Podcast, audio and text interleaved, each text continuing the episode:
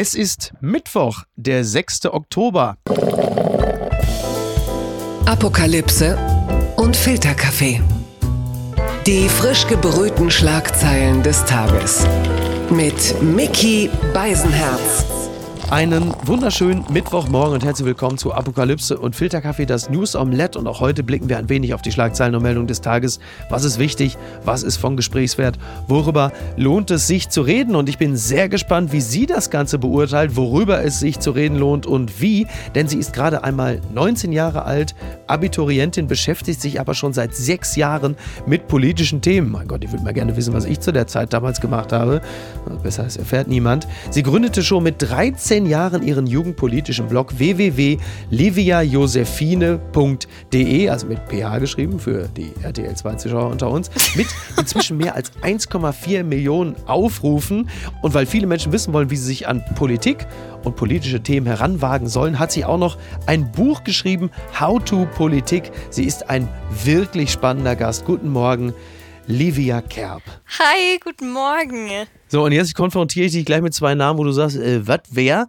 Pierre M. Krause, der große Pierre M. Krause, wurde gestern 45 Jahre alt. Herzlichen Glückwunsch nachträglich, dieser fantastische Komiker, der vom SWR besser versteckt wurde als äh, Esken und Kühnert während des Wahlkampfes. Ich weiß nicht, sagt dir das was? Sagt der Name dir etwas? Tatsächlich nicht.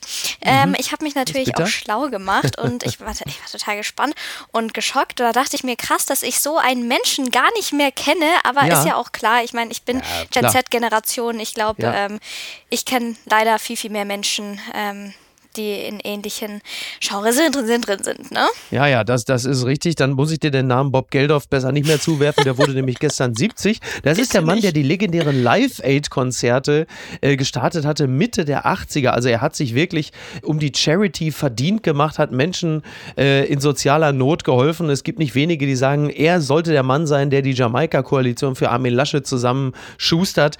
Ähm, dazu kommen wir gleich, aber zunächst einmal kommen wir dazu.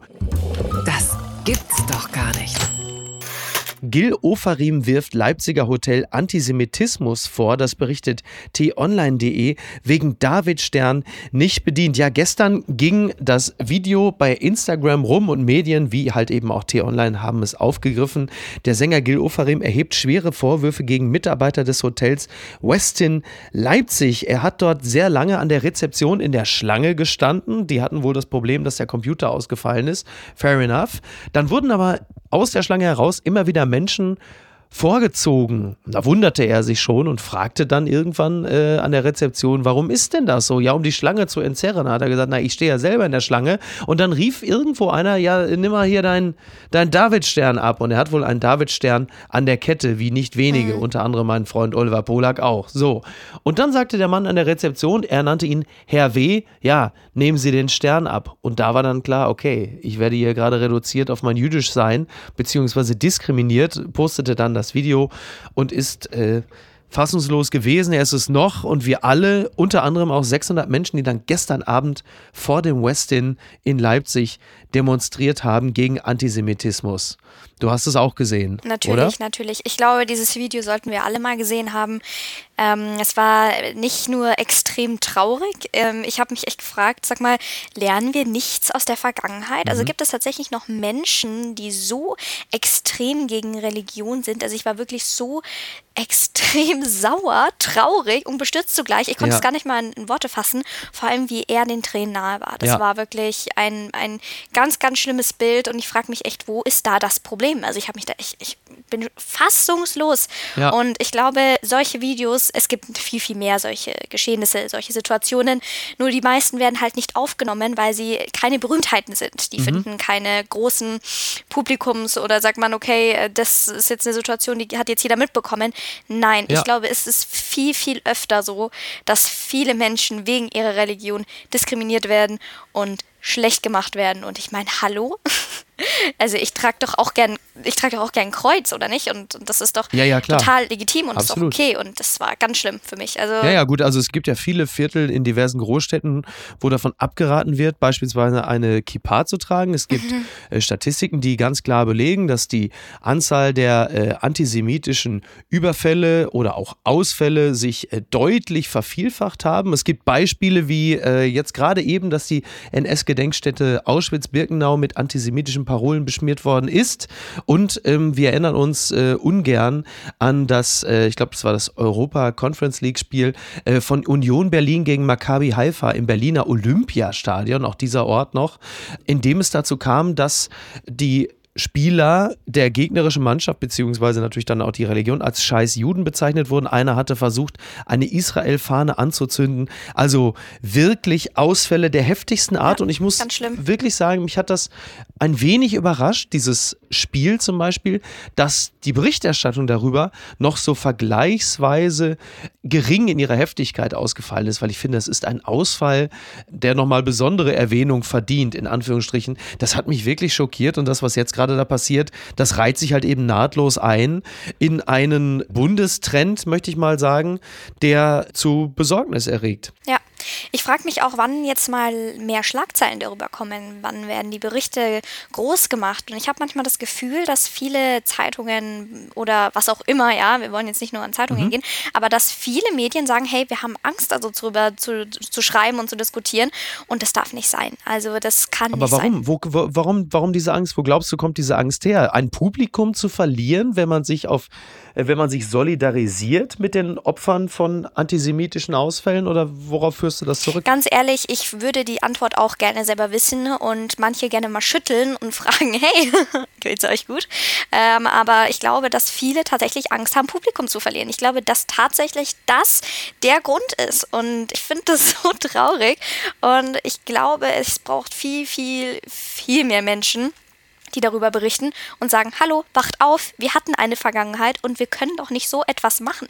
Wo leben wir? Das kann nicht sein. Es darf nicht sein.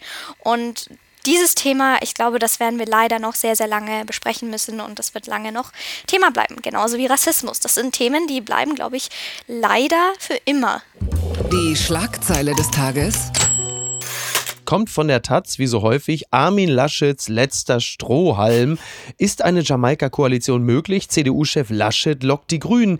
Die Umworbenen geben sich nüchtern und wollen erstmal in Gremien beraten. Ja, Zitat: Armin Laschet weiß, dass es für ihn gerade um alles geht. Wenn die Jamaika-Option tot ist, also die Machtoption für seine Union, endet auch seine Karriere. Entsprechend versöhnlich klingt der CDU-Chef nach dem Gespräch mit den Grünen. Einen guten Austausch habe man gehabt, sagt er. Wir glauben, dass ein solches Bündnis eine Breite in der Gesellschaft hat, die es wirklich möglich macht, das Land in den nächsten Jahren zu modernisieren. Ja, da muss man äh, dazu sagen, diese Breite in der Gesellschaft spiegelt sich in Umfragen äh, nur geringfügig wider, denn Umfragen belegen sehr deutlich, dass Jamaika von den Bürgerinnen und Bürgern nicht gewünscht ist. Jamaika unter Armin Laschet schon mal gar nicht. Das heißt, diese Option mit Markus, schauen Sie, es geht in Deutschland, äh, Söder, würde noch am ehesten äh, zu ertragen sein. Aber im Großen und Ganzen, Jamaika will niemand. Und ähm, ich weiß nicht, ob du die Bilder gesehen hast von Baerbock, ja. Habeck, Söder Ach. und Laschet, wie sie da stand vor dieser dunklen Ach, ja. Wand.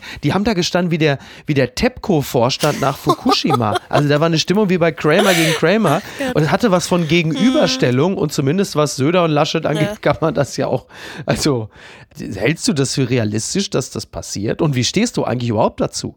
Also, ich äh, sehe es nicht als realistisch, beziehungsweise ich hoffe es nicht. Ähm, ich bin ähm, schockiert, als ich erfahren habe, hey, Armin Laschet kämpft noch und ich glaube, so letzter Strohhalm okay. passt so gut. Und ich finde es halt schade, mhm. dass ähm, jetzt die Union sagt, hey, okay, wir geben jetzt noch unser Bestes, können sie machen auf jeden Fall. Aber nachvollziehbar aber, aus, also von Seiten der Union absolut, ja nachvollziehbar, ne? Absolut. Ich meine, die waren noch nie so schlecht. Also da können wir erstmal herzlichen Glückwunsch Armin Laschet sagen, würde ich sagen. Aber ich glaube, dass man akzeptieren muss, dass man eine Wahl verloren hat. Ich glaube, das hat auch viel mit Demokratie zu tun. Und vor allem wir jungen Leute, was ich aus meinem Umfeld höre, wir wollen keine Jamaika-Koalition. Wir haben die Union alle abgewählt, ja. Und ähm, ich glaube, wir alle waren so ein bisschen bei der bei der Bundestagswahl. Hm, mhm.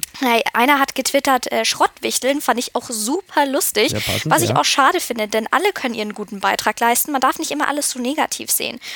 Ich musste zugeben, ich bin kein äh, Laschet-Fan. Bin ich nicht und ich werde Das kannst du gerne zugeben. Das eint dich mit sehr vielen Menschen in Deutschland. ja, ich, ich finde, ich kann leider nichts Positives ähm, zu ihm sagen, ähm, außer dass er vielleicht bestimmt ganz nett ist, aber das war es dann auch schon wieder. Mhm. Und ich finde, Demokratie bedeutet sehr, sehr vieles. Und zwar, dass man ein Ergebnis anerkennt aber auch, dass man das Ergebnis, das dann war, auch positiv sieht. Also das heißt, Ja. gut, Union wurde abgewählt. Was machen wir dann? Okay, Jamaika-Koalition fällt raus. Es ist ein klares Ergebnis. Wirklich alle Bürger wollen Veränderung. Ja. Und ich glaube, auch wenn die Veränderung nichts bringt, wir wollen sie, wir brauchen sie. Und ich finde, Ampel ist das Beste, was man machen kann. Grüne, FDP und SPD kann zusammen einen guten Beitrag leisten. Also ich glaube dran. Und ich meine, in vier Jahren gibt es eine neue Bundestagswahl. Wenn es halt dann nicht geklappt hat, hat es nicht geklappt. Aber wir Menschen brauchen Veränderung und dieses Ergebnis muss man ansehen. Ja, du klingst ja schon ein bisschen, als seist du jetzt ein- eine aus der Opposition. Also könntest du jetzt theoretisch auch direkt, könntest du ja vom Juso-Vorstand sein. Was ich ja ganz interessant finde, ist, äh, dass sowohl also die Grünen als auch die Liberalen sich öffentlich darüber beklagt haben, dass kaum, dass die Union bei den Sondierungsgesprächen dabei ist, plötzlich alles wieder äh, äh, bei Twitter und bei der Bild zu lesen ist. Ich weiß nicht, also Ronsheimers Handy glüht kaum, dass die, dass, dass die Union dabei ist. Interessant finde ich, dass diese Durchstechereien am Ende ja auch da sehr viel Vertrauen kosten. Und ich sage es jetzt mal so, also die Jamaika scheitert im Grunde genommen wie jede andere Beziehung hinten raus, nämlich dass man heimlich äh, Nachrichten an andere schickt. Und so geschieht es jetzt gerade ähm, bei Ja. den Jamaika-Sondierungen mit Beteiligung der Union. Das kann am Ende absurderweise vielleicht sogar schon die Koalition kosten. Also wirklich dieses hintenrum Sachen durchstechen, dass man irgendwann sagt, wisst ihr was, Freunde, mit euch kann man ja noch nicht mal sondieren, wie soll man denn mit euch regieren? Man kann sich ja gar nicht auf euch verlassen. Absolut, absolut. Ich finde auch Jamaika-Koalition kann man gut mit ähm, dieser eine Freundesklicke vergleichen, in der man eigentlich nur Gossip hat. Ja, also in der man irgendwie nur, jeder redet irgendwie über jeden, aber irgendwie kommt auch nichts dabei raus. Ich finde, es erinnert mich tatsächlich ein bisschen daran und der Hauptschwätzer ist halt nur der eine und das nennt sich Union. Und Hammer. Also eigentlich muss man echt drüber lachen. Ich kann es nicht und wir jungen Leute, wir brauchen einfach jetzt hier mal ein bisschen Kick. Ja. Also wirklich. Ja, also ihr junge Leute in Gestalt von dir beispielsweise, du bist ja äh, 19 und Erstwählerin. Also das ist ja insofern auch sehr spannend, weil du dich ja schon sehr lange mit Politik beschäftigst und jetzt hattest du das erste Mal die Gelegenheit, deine Erkenntnisse ja dann auch in der Wahlkabine entsprechend umzumünzen. Du bist ja Erstwählerin, ich habe die Statistiken gelesen, deswegen frage ich direkt Grüne oder FDP. Also ehrlich gesagt war das für mich die schwierigste Frage. Und ich glaube, wenn man jetzt die Statistiken anschaut, die meisten wurden ja, also die jungen Leute haben ja die meisten FDP gewählt. Und danach kamen ja gleich die Grünen und dann die SPD. Ja. Fand ich extrem, wenn ich es jetzt mal so sagen darf, wild. Wirklich wild. Ja, findest du, kannst du es nicht erklären? Also ich kann es mir zu 100% erklären, aber ich finde es schade, dass äh, die Grüne nicht mehr Stimmen von den jungen Leuten bekommen hat. Mhm. Denn wir, die Grünen, die haben natürlich viel mit Klima zu tun. Ich glaube, Fridays for Future gibt es nicht zum Spaß. Ja. Und da gibt es so viele Anhänger, auch, auch wirklich, die haben tolle Ansichten. Genauso wie die FDP tolle Ansichten hat. Und das Lustige ist, ich stand wirklich in der Wahlkabine, beziehungsweise ich saß in der Wahlkabine und dachte mir, so, scheiße. Gut, ich habe Ach, Ansichten. du hast auch zwischen den, ges Ja, also du bist, du bist, du verkörperst im ich Grunde genommen. Ach, verkörpere dieses Problem, ja. richtig. Und ich saß da drin und ich dachte mir, ja, scheiße, ich bin genau dazwischen. Also ich war dann, okay, soll ich dann doch eine Kleinpartei wählen? Aber dann ist natürlich immer die Angst. Ist da meine Stimme verschwendet? Das ist ja die Frage der Frage bei Kleinparteien. Oh, das geht auch Und- übrigens den älteren Leuten so in der Wahlkabine. Glaube ich. Ne? Und das ist, glaube ich, es geht jedem so. Okay, ist jetzt meine Stimme verschwendet? Ja. Mhm. Nein, ist sie nicht. Und das ist der Spaß dran. Aber trotzdem, ich saß da und ich dachte mir, boah, was mache ich jetzt? Und ich habe mich auf diesen Moment so gefreut. Wie ein Schnitzel saß ich da drin. Und dann, als ich den Stift in der Hand hatte, dachte ich mir, okay, wow, jetzt bin ich überfragt. Wie ein Schnitzel, das legt natürlich den Verdacht nahe, dass du dich am Ende doch nicht für die Grünen entschieden hast. Ne? Kabarettistische Witz an dieser Stelle. Nein, aber das finde ich, finde ich interessant, weil natürlich weniger gebildete Leute als du sich die Frage stellen, wie kann denn das sein, dass die FDP und die Grünen, die liegen doch diametral entgegengesetzt in ihren Vorstellungen. Alleine schon die Grünen mit ihren Vorstellungen davon, dass der Staat mehr regulieren müsse. Ne? Stichwort Verbot ist ein Innovationstreiber. Andererseits die Liberalen, die weniger Staat wollen, mehr Freiheit, andere Lösungen gegen die Klimakrise, dass man sich zwischen diesen beiden Parteien entscheidet. Du hast gerade gesagt wild, aber dass du diesen, diesen Widerspruch in einer Person verkörperst, finde ich, äh, finde ich interessant. Ja, ich fand es leider auch sehr interessant. Ähm, immerhin, ich bin mit meiner Wahl sehr zufrieden. Äh, ich muss ehrlich sagen, ich verstehe, dass ähm, die meisten FDP gewählt haben und Grüne, dass die zwei Spitzenreiter waren.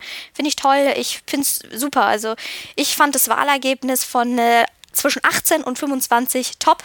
Wirklich top. Ähm, hat mir gefallen. Ich liebe meine Generation und so soll es bleiben. Ich dachte, du wärst längst tot. Facebook. Die Zeit schreibt, Facebook-Ausfall führt zu Vervielfachung verschickter SMS. Der sechsstündige Ausfall von Facebook, WhatsApp und Instagram hat das Verhalten von Handynutzerinnen und Nutzern in Deutschland nach Angaben der Netzbetreiber vorübergehend stark verändert. Am Montag, wir erinnern uns an diesen schicksalsträchtigen Tag, wurden zwischen 19 und 20 Uhr Telefongespräche geführt, die zusammengerechnet 680.000 Stunden ergaben. Wie Telefonica O2 mitteilte, betrachtet man denselben Zeitraum der Vortage lag der Schnitt hier bei rund 500.000 Stunden. Ja, und es wurden 20 Millionen Kurznachrichten verschickt, im Gegensatz zu sonst üblichen 6 bis 7 Millionen pro Tag. Äh, man hatte ja auch wirklich den Eindruck, dass die SMS plötzlich der neue handgeschriebene Brief auf Büttenpapier ist. Ne? Dieses äh, Insta-Down oder äh, wie es auch gerne heißt, bei Bohlen haben sie die Maschinen abgestellt. Wie hast du diese schwere Zeit äh, hingenommen? Ich habe Berichte über junge Leute gesehen, man hatte das Gefühl, wir haben ein zweites 9-11 verpasst und ich habe es nicht mitbekommen mitbekommen, weil ich Fußball spielen war. Ähm, wie wie war es für dich? Du bist ja genau die Zielgruppe. Also ich glaube, es werden jetzt Leute denken, okay, was ist das für ein Mensch? Ich fand es richtig nice. Ich fand es so richtig nice, weil ich habe gemerkt, ich war saß noch in der Arbeit, mhm. habe ich gesehen, okay, Nachrichten kommen nicht an und da dachte ich mir, okay, was geht ab so? Vielleicht liegt es am Internet oder weiß ich nicht. Hat mich aber auch nicht gestört. Als ich dann aber aus der Arbeit raus bin, habe ich dann doch gedacht, okay, jetzt hätte ich aber schon gern mein Instagram. Also, hallo. Kannst langsam mal wieder losgehen, ja? Ja, aber echt, also ich wollte was posten hier. ich habe einen Stress.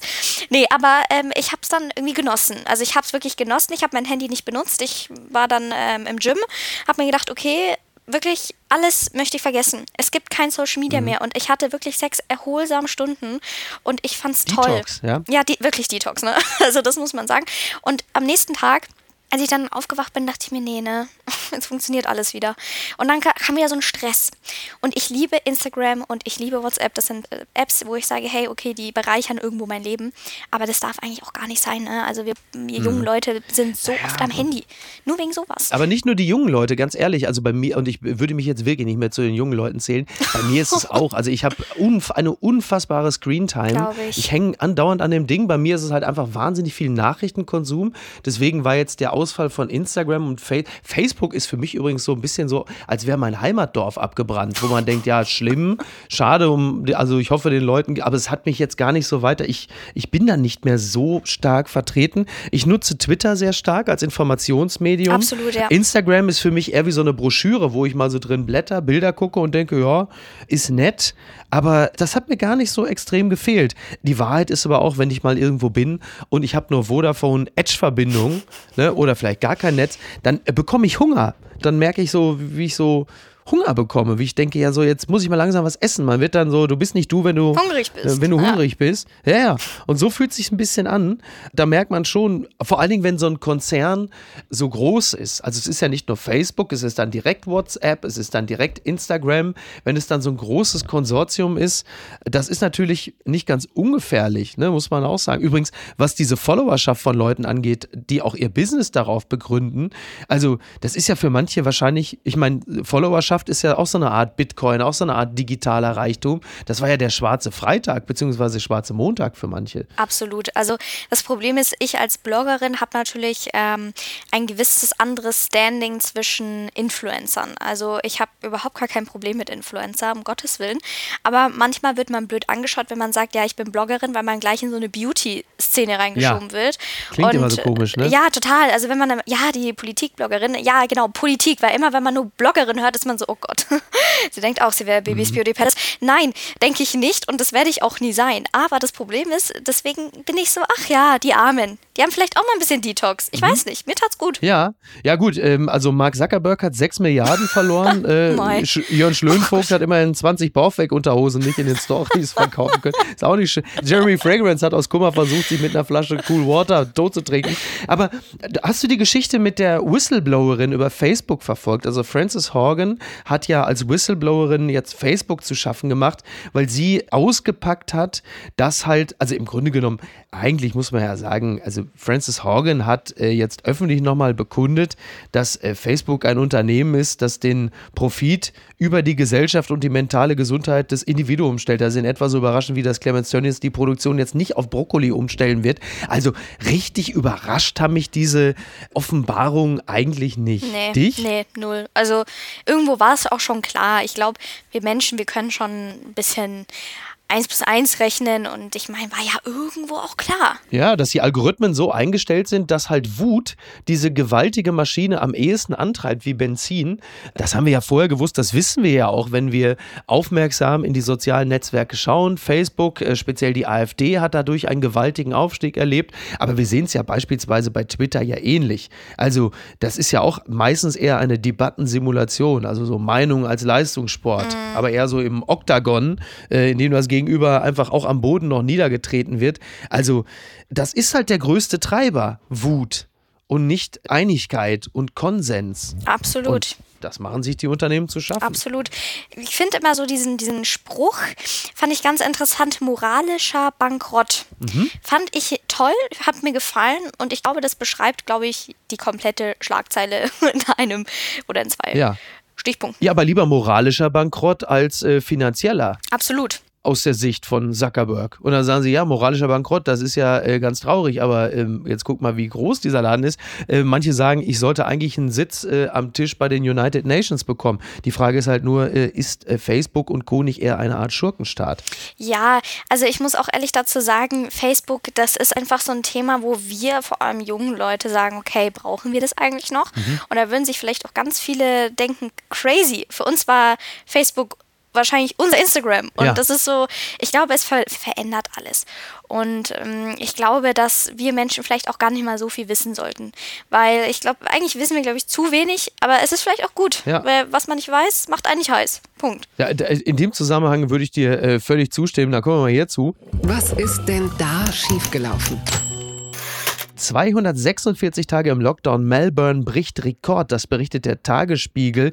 Melbourne befindet sich im strikten Lockdown. Dennoch steigen die Infektionen. Trotz steigender Fälle wird gelockert. Ja, in Victoria sind die Corona-Neuinfektionen zuletzt gestiegen. Vergangene Woche purzelte gar ein Rekordwert nach dem anderen. Dabei befindet sich die Region seit fast zwei Monaten in einem strikten Lockdown. Zum sechsten Mal bereits nicht nur im Großraum Melbourne mit seinen rund 5 Millionen Einwohnern liegen deshalb bei vielen Menschen die Nerven blank, zumal der Lockdown noch mehrere Wochen andauern soll. Ja, wir erinnern uns, Australien, Neuseeland, die waren lange Vorreiter in Sachen No Covid, Zero Covid. Alle die drei rote Punkte im Twitter-Handle haben, waren völlig begeistert, haben gesagt, wann machen wir das endlich? Dann kam die Delta-Variante und plötzlich merkt man, wir kriegen das Ding so nicht im Griff und die schlussendliche Erkenntnis dort auch ist, impfen, impfen, impfen, Ja. wie man so schön sagt. Aber wusstest du, dass die so lange schon im Lockdown sind? Das war mir nicht bewusst. Nee, vor allem, ich glaube, weil Australien auch so weit weg ist. Ich bin ja ein totaler Australien-Fan eigentlich. Also ich will da unbedingt mal hinreisen. Na, wie, na bitte, äh, Australien ist nur dafür gemacht worden, dass junge Abiturientinnen nach dem Abschluss Ja? irgendwo hin Echt können. so? Dafür ist Australien geschaffen worden. Ja, das war immer mein ja, Eindruck. ja, und ich konnte es nicht machen. Nee, ähm, aber ich fand es ganz, ganz schlimm. Ich glaube, wir haben alle drunter gelitten. Ich glaube, niemand geht aus der Corona-Krise und sagt, boah, fand ich das nice, sondern jeder hat gelitten. Mhm. Und ich glaube, jetzt gerade Melbourne braucht sowas von wirklich Unterstützung von der ganzen Welt. Und ich, Aber wie? sonst- Also was, ja. was können wir für die tun? Ja, was können wir für die tun? Ich glaube, da hilft nur noch beten und hoffen. Und ich sag mal ehrlich, ich meine, die sind zum sechsten Mal auch jetzt schon im Lockdown. Also irgendwann muss es doch mal aufhören. Es ist auch Ausweis einer gewissen strategischen Hilflosigkeit. Es war ja so, dass also Australien, das habe ich irgendwie, das haben wir vor ein paar Wochen ja schon mal vermeldet, die hatten zu dem Zeitpunkt eine Impfquote von, ich glaube, drei Prozent. Das ist so in etwa wie Sachsen. Und das ist natürlich ein Riesenproblem, wenn diese Strategie der totalen Abschottung, die lange funktioniert hat, wir erinnern uns die Bilder Neuseeland, da wurde, glaube ich, schon Silvester gefeiert ohne Ende. Nur wenn dann plötzlich die Delta-Variante kommt und sich dann einfach ausbreitet, dann hast du keine andere Chance, als dich von innen zu imprägnieren. Und wenn dann der Impf-Rollout noch nicht da gewesen ist, ja gut, dann bist du plötzlich 246 Tage im Lockdown. Ja. Ganz, ganz schlimm. Ich hoffe, dass es mit dem Impfen weitergeht, weil ich glaube, nichts anderes wird noch helfen. Bitte empören Sie sich jetzt.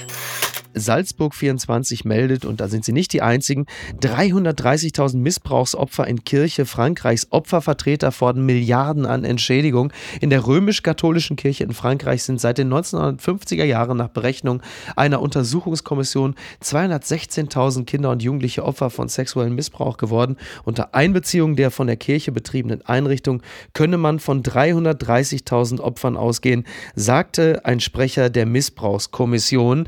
Wir kennen diese in Anführungsstrichen Einzelfälle aus Deutschland. Und ich lehne mich, glaube ich, nicht so weit aus dem Fenster, wenn ich behaupte, ich äh, gehe davon aus, dass wir in Deutschland, wenn das Ganze intensiver überprüft würde und nicht Kardinal Wölki in einen, äh, weiß ich nicht, viermonatigen Besinnungsurlaub in die Karibik geschickt würde, äh, dann würden wir vermutlich auf ähnliche Zahlen hier kommen. Absolut.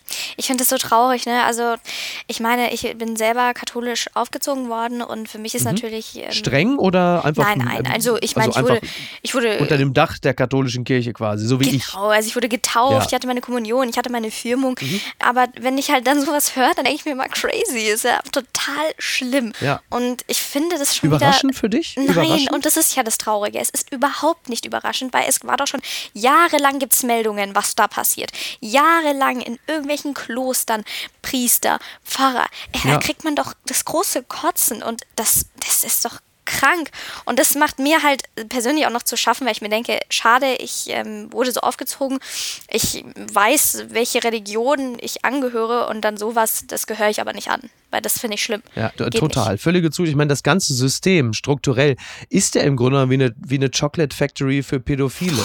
So, die ja. sich dort, ja, aber so ist es ja, so funktioniert es. Also es ist ja nun mal einfach so, dass Pädophile sich ein System suchen, in dem sie natürlich am ehesten an Kinder rankommen. Und wenn es dann entsprechend keine Überprüfungsinstanzen gibt, dann entsteht ein System aus Schweigen, aus Missbrauch, aus Deckelung. Und das ist dann das, was wir in diesem Falle vorfinden. Und äh, bei mir ist es genauso. Ich bin immer noch zahlendes Mitglied und ich frage mich von Jahr zu Jahr, warum eigentlich? Also du stehst da und, und stellst immer wieder fest, dass der Laden gegen alles steht wofür man selber eigentlich äh, einsteht. Und du würdest kein Abo für keinen Streamingdienst länger als drei Monate durchhalten, wenn das Programm dir nicht gefällt. Aber bei der katholischen Kirche unter Einbezug dieser Meldung sagst du, ja gut, aber man muss jetzt auch mal sehen, was da sonst noch Tolles gemacht wird. Also das ist schon alles hochproblematisch und ähm, ich glaube ich nicht alleine nur in Frankreich zu beobachten. Nee, überall.